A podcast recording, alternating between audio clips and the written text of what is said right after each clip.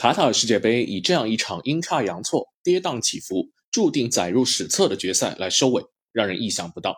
一百二十分钟打成了三比三，通过点球大战，阿根廷才笑到了最后，三十六年后再次夺冠。最终不得不说，这是一个民心所向的结局。可能除了法国人以外的第三方，绝大部分都是希望梅西的神话故事有个幸福的结局。比赛结果如愿以偿，梅西加冕王冠。填补了世界杯冠军的空白，他本场进了两个球，并成功拿下本届杯赛的金球奖。他还成为世界杯出场次数的第一人。此外，他也帮助南美洲从欧洲人手里重新夺回了大力神杯。马拉多纳在天之灵自然感到欣慰，而朋友圈里吃瓜群众很欢腾。这一刻，仿佛人人都是阿根廷的球迷。我们再快速回溯一下剧情：阿根廷上半场没有遇到任何抵抗。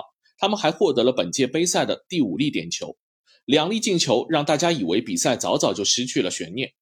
下半时，直到七十分钟依然看不到转机，法国队甚至都无法获得一次像样的射门，直到德尚换上科芒，化学反应才发生。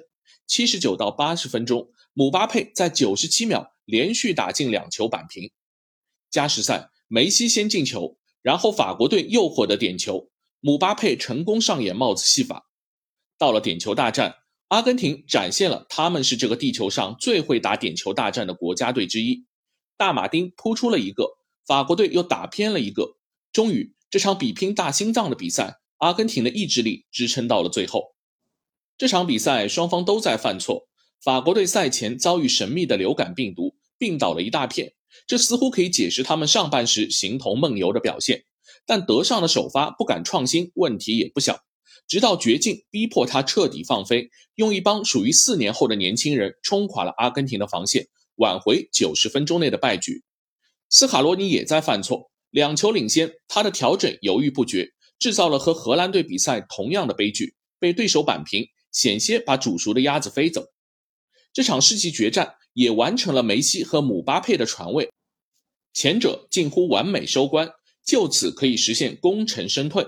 而后者成为自1966年杰夫·赫斯特以来第一位在决赛上演帽子戏法的球员，也成为本届世界杯的金靴。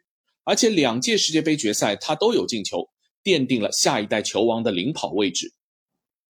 就这样，世界杯尘埃落定，到了为这届杯赛总结的时刻。国际足联主席英凡蒂诺在上周的新闻发布会上说：“本届大赛是有史以来最好的世界杯。”掌门人一向善于用夸张的修辞来对东道主表达他的善意，我们姑且听之。不过，在很多人眼中，至少这场史诗级的决赛把卡塔尔世界杯的地位提升了至少一个级别。如果从竞技层面，本届世界杯的剧本堪称完美，不仅决赛成为经典，梅西书写传奇，姆巴佩成功继位，而且整个四强中既有非洲神话摩洛哥奇迹的上演。也有克罗地亚不死老兵莫德里奇的顽强。除此之外，本届杯赛还有老牌强队巴西、西班牙、德国的集体翻车和亚洲球队此起彼伏的逆袭冷门。这些元素已经足以让卡塔尔留下成功、精彩、难忘的标签。不过，我们还是可以透过表面更深的聊一下卡塔尔世界杯背后足球世界的一些趋势。我想，英凡蒂诺给予卡塔尔世界杯这么高的评价。不仅是因为竞技层面，同样，它也是国际足联商业运作成功的象征。根据国际足联的披露，他们在卡塔尔世界杯的四年周期，也就是2019至2022年期间，总收入达到了创纪录的75亿美元，比预期数字高出差不多十个亿。同时，他们评估下一个四年的周期收入将高达110亿。在全球经济进入寒冬的时候，足球的经济景气周期似乎在逆袭而上。这个充满腐败但日进斗金的特殊组织，还在经历自己的黄金岁月。当然，我们都知道，不断的增加比赛，不断的增加球队名额，正是国际足联做大收入蛋糕的老套路。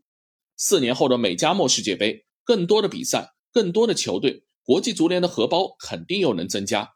但英凡蒂诺还不满足。本届世界杯举办期间，国际足联还宣布了新的赛事扩容计划，将2025年6月举行的世俱杯改制为32支球队参加，此后每四年举办一次。不过，寅吃卯粮这套玩法能够持续多久？全球足球市场的天花板有多高不好说，但恐怕也经不起这样的透支。可惜，英凡蒂诺是不会为将来的继任者考虑的。嵌套在欧洲各大联赛中的卡塔尔世界杯，已经让人初步领略了高密度赛事布局下对球员的盘剥以及带来的伤害。国家队和俱乐部之间的冲突日益突出，国际足联和洲际足联的矛盾隐约可现。我们需要观察的是，以卡塔尔世界杯为起点，到四年后的美加墨下一轮周期中，不会都是阳春白雪。有限的蛋糕必然导致不同利益群体互相的冲突。同时，过度开发赛事对球员的职业生命产生的副作用也会不断加剧。好，再来看一个视角。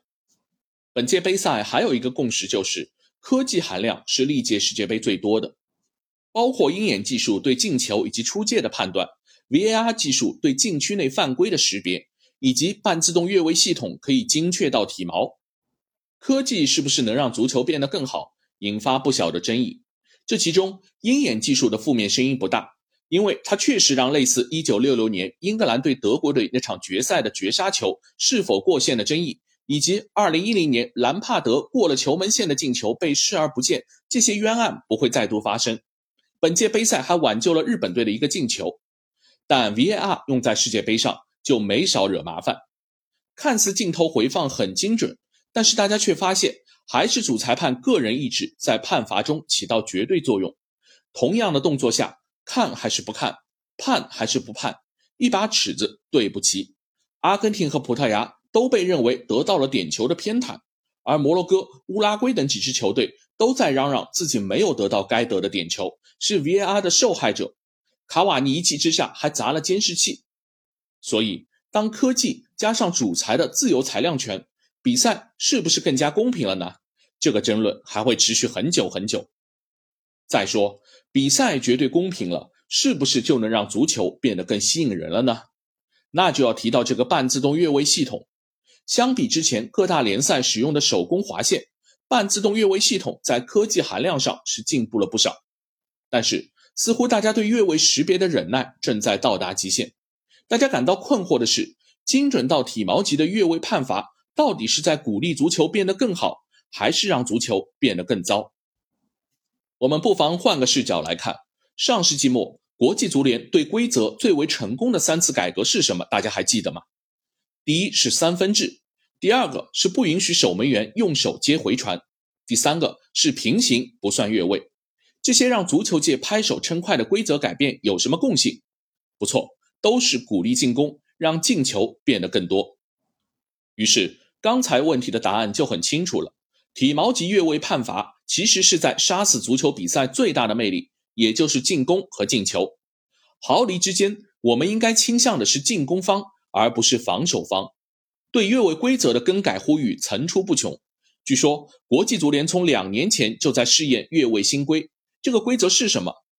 目前实行的是，只要球员允许进球的任意部位超过了对手，就是越位。而新规则是什么？只要球员身体的某一部分和对手在同一水平线上，就不是越位。一进一出，这才是真正的变革。就是不知道实验要到什么时候，新规才能真正出台。正是在这种对进攻不那么友好的环境下，本届杯赛攻出去、控球率高的球队普遍结局不好，收缩反击反而是成功密码。每个队想的不是怎么进球，而是怎么不让对手进球。